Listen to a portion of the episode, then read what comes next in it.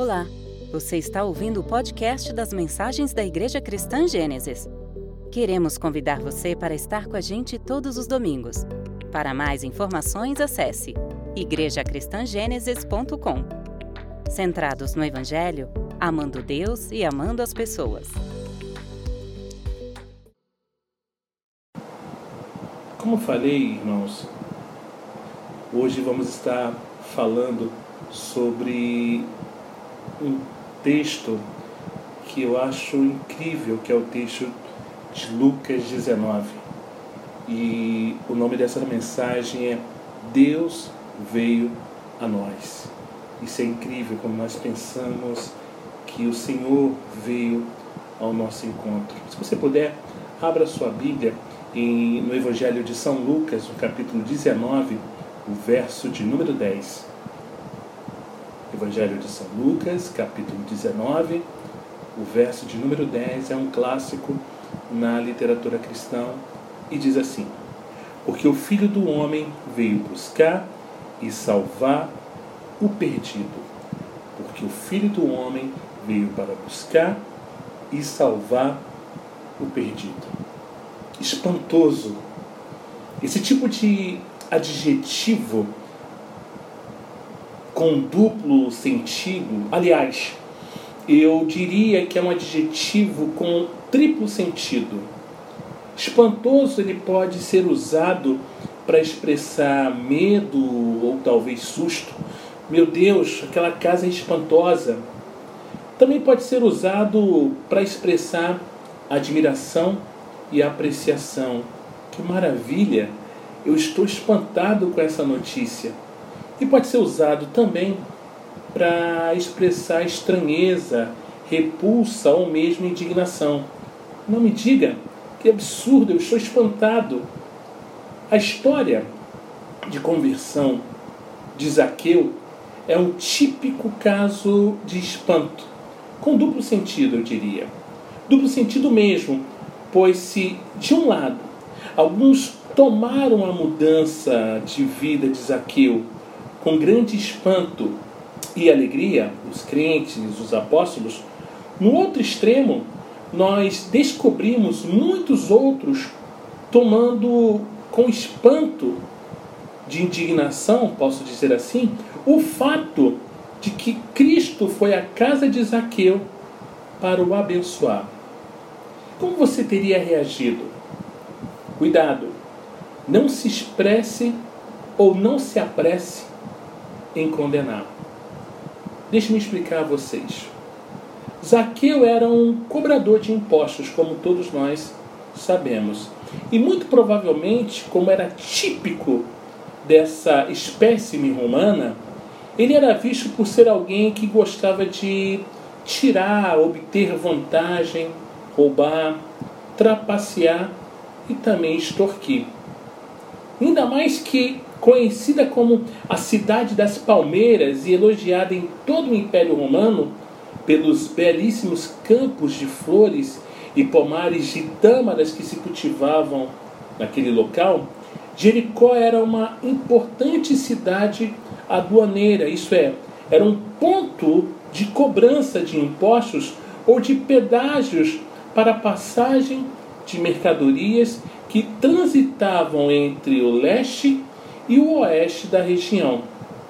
Joséfo, historiador e apologista judaico-romano, que viveu entre 37 e 100 a.C., aproximadamente, descreveu Jericó como uma região divina pela beleza e a fartura, a mais gorda, rica da Palestina.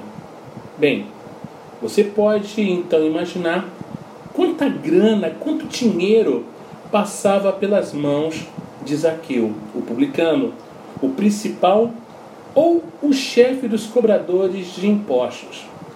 Veja bem, observe bem, não se chegava ao topo desse jeito sem que se fosse não fosse feito não fosse muito bom em política e generosidade na repartição de propinas. Talvez Jaqueu não fosse assim tão ganancioso quanto os demais de seus pares, mas que por vezes também explorou pessoas na cobrança de impostos indevidos. Ele próprio confessou ter feito isso no Evangelho de Lucas, capítulo 10, o verso 8. Gente assim, a gente geralmente não quer ver se dando bem, bem de verdade, mudando de vida e se tornando gente de bem. Pelo menos não que se sem que a pessoa ela sofra antes um bocado para aprender. Ela já fez tanta coisa de errado, então para aprender ela precisa sofrer, ela precisa é, pagar, é, ser penitenciada.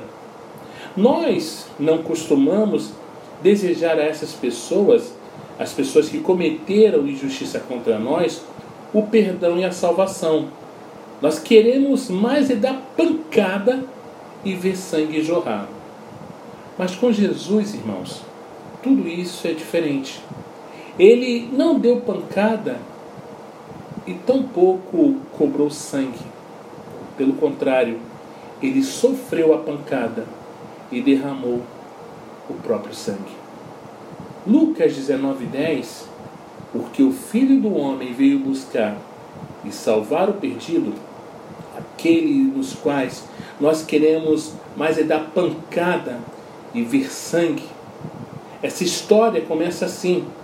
Vamos ler Evangelho de São Lucas, capítulo 19, dos versos 1 a 6. Evangelho de São Lucas, capítulo 19, dos versos de 1 a 6. Diz assim a palavra do Senhor: Entrando em Jericó, Jesus atravessava a cidade. Eis que um homem rico chamado Zaqueu chefe dos publicanos, procurava ver quem era Jesus, mas não podia por causa da multidão, por ser ele de pequena estatura. Então, correndo adiante, subiu num sícomoro, a fim de ver Jesus, porque ele havia de passar por ali. Quando Jesus chegou àquele lugar, olhando para cima, disse: Zaqueu, desce depressa, porque hoje preciso ficar na sua casa. Zaqueu desceu depressa e o recebeu com alegria. A curiosidade levou Zaqueu a Jesus. A compaixão levou Jesus a Zaqueu. Nós temos aqui, irmãos, um caso típico de graça de Deus, do amor extravagante, do amor espantoso de Deus e do chamado irresistível de Deus para a salvação. Mas por que Zaqueu? Porque Zaqueu, diferentemente dos demais, teve força de vontade para ir a Jesus. Porque Zaqueu se esforçou e subiu em uma árvore para ver Jesus. Ora, você acredita mesmo que somente Zaqueu tinha feito aquele esforço é, para chegar perto de Jesus a ponto de conseguir vê-lo? De jeito nenhum. Havia ali em toda parte, inclusive nas copas de todas as árvores possíveis ao redor, uma multidão de gente. O lugar estava pingando de gente, conforme o verso 3 fala. Gente curiosa, gente espantada, gente muito curiosa. Essa que era a verdade. Mas foi apenas Zaqueu que Jesus viu e chamou. E saiba de uma coisa: Zaqueu só apareceu no Evangelho de Lucas porque Jesus mesmo o trouxe para o centro da história. Não fosse a escolha de Jesus, o olhar de Jesus e o chamado de Jesus, Zaqueu teria subido na árvore, descido de lá seguido a vida cobrando impostos, lucrando com suas cobranças injustas e desfrutando das belezas e benefícios de Jericó. Mas foi a maravilhosa graça de Jesus que alcançou Zaqueu. Foi o chamado eficaz de Jesus que o atraiu para a salvação. De outro modo, a glória teria que ser dada não ao Salvador, mas ao pecador com força de vontade sobre-humana, destacada das dos demais. Só que, se há algo maravilhoso, espantoso, nessa passagem não é a atitude de Zaqueu, mas sim a graça extravagante e espantosa de Jesus. Tão extravagante e tão espantosa que deixou os fariseus simplesmente indignados. De fato, os deixou espantados com repulsa e indignação. Verso 7 de Lucas 19. Todos os que viram isso murmuraram, dizendo que Jesus tinha se hospedado com um homem pecador. Repetindo, o objetivo de Lucas, ao narrar essa história, não é de exaltar a livre e tão grande força de vontade de Zaqueu para ver Jesus. A ideia central é demonstrar que Jesus veio, o Natal foi estabelecido, Deus veio a nós para buscar e salvar pecadores, não para cumprir exigências religiosas legalistas ou para atender às necessidades de especialistas ou líderes religiosos. Olha como se completa essa história. Versos de 8 a 10 de Lucas 19. 8. Zaqueu, por sua vez, se levantou e disse ao Senhor: Senhor, vou dar a metade dos meus bens aos pobres. E se extorquir alguma coisa de alguém, vou restituir quatro vezes mais.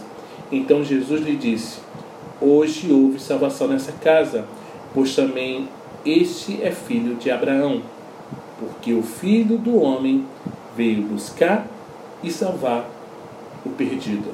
Glória a Deus. Espantoso, portanto, não é que Deus veio a nós para se hospedar na casa de pecadores, como se expressaram com indignidade os fariseus. Espantoso, maravilhoso é que Deus veio ao mundo precisamente para isto: buscar e salvar os perdidos. Espantoso, maravilhoso é que Deus veio a nós exatamente para entrar e se hospedar na casa de pecadores, como o próprio Cristo fez com Zaqueu. Pois bem, igreja, o texto que nós lemos no início, Lucas 19, 10, porque o Filho do Homem veio buscar e salvar o perdido, traz a justificativa do próprio Cristo para sua conduta, alegando que por mais pecaminoso que Zaqueu fosse, ele era filho de Abraão e que a intenção mesma de sua vinda ao mundo em corpo humano era buscar e salvar aquilo que estava perdido, buscar e salvar pecadores. Isso é espantoso. Digo, é maravilhoso, é extraordinário, é fantástico. Agora, eu desejo me concentrar com vocês nesse verso, o verso de número 10 de Lucas 19 porque o Filho do Homem veio buscar e salvar o perdido. E desejo destacar nessa noite alguns pontos, três na verdade. Primeiro, a magnitude da vida de Cristo. Dois, a maravilha da vinda de Cristo. E terceiro, eu quero fazer uma consideração muito importante. Primeiro ponto, a magnitude da vinda de Cristo. O próprio Cristo nos diz porque Deus estabeleceu o Natal. Você já deve ter percebido em Lucas 19, 10, porque o Filho do Homem veio, razão 1, buscar e, razão 2, salvar quem? Os perdidos. De que modo o homem está perdido? Perdido em Adão, ou seja, culpa original Romanos capítulo 5, verso 12. Quando Adão pecou, o pecado entrou no mundo e com ele a morte, que se estendeu a todos, porque todos pecaram. Perdido em si mesmo, culpa ocasional. Romanos 5,16. E o resultado da dádiva de Deus é bem diferente do resultado do pecado de um único homem. Pois enquanto o pecado de Adão levou à condenação, a dádiva de Deus nos possibilita ser declarados justos diante dele, apesar de nossos muitos pecados. Perdidos em apostasia, afastado do aprisco, ou seja, a igreja, Hebreus capítulo 6, versos 4 ao 6, que diz: Pois é impossível trazer de volta ao, ao arrependimento aqueles que já foram iluminados, que já experimentaram as dádivas celestiais e se tornaram participantes do Espírito Santo, que provaram a bondade da palavra de Deus e os poderes do mundo por vir, e que depois se desviaram. Sim, é impossível trazê-los de volta ao arrependimento, pois ao rejeitar o Filho de Deus, eles voltaram a pregá-lo na cruz, expondo-o à vergonha pública. Na NVI, impossível trazê-los ao arrependimento enquanto estão crucificando de novo. Perdidos em depravação, vícios, perversões sexuais, etc. 1 Coríntios capítulo 6, dos versos 9 a 11 diz: Vocês não sabem que os injustos não herdarão o reino de Deus? Não se enganem, aqueles que se envolvem em imoralidade sexual, adoram ídolos, cometem adultério, se entregam às práticas homossexuais, são ladrões, avarentos, bêbados, insultam as pessoas ou exploram os outros, não herdarão o reino de Deus. Alguns de vocês eram assim, mas foram purificados e santificados, declarados justos diante de Deus no nome do Senhor Jesus Cristo e pelo Espírito de nosso Deus. Aleluia. Perdido por abandono, abandonado por familiares, amigos e pela sociedade Salmo 27, 10.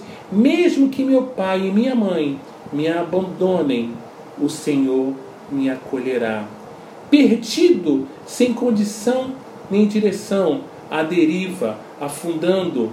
Efésios capítulo 2, dos versos 12 a 13 diz: Naquele tempo vocês viviam afastados de Cristo, não tinham os privilégios do povo de Israel e não conheciam as promessas da aliança. Viviam no mundo sem Deus e sem esperança. Agora, porém, estão em Cristo Jesus. Antigamente estavam distantes de Deus, mas agora foram trazidos para perto dele por meio do sangue de Cristo. Perdidos na condenação, o juízo de Deus. João capítulo 3, versos 18 e 19 diz: Não há condenação alguma para quem crê nele mas quem não crê nele já está condenado por não crer no Filho único de Deus. E a condenação se baseia nisso. A luz de Deus veio ao mundo, mas as pessoas amaram mais a escuridão que a luz, porque seus atos eram maus.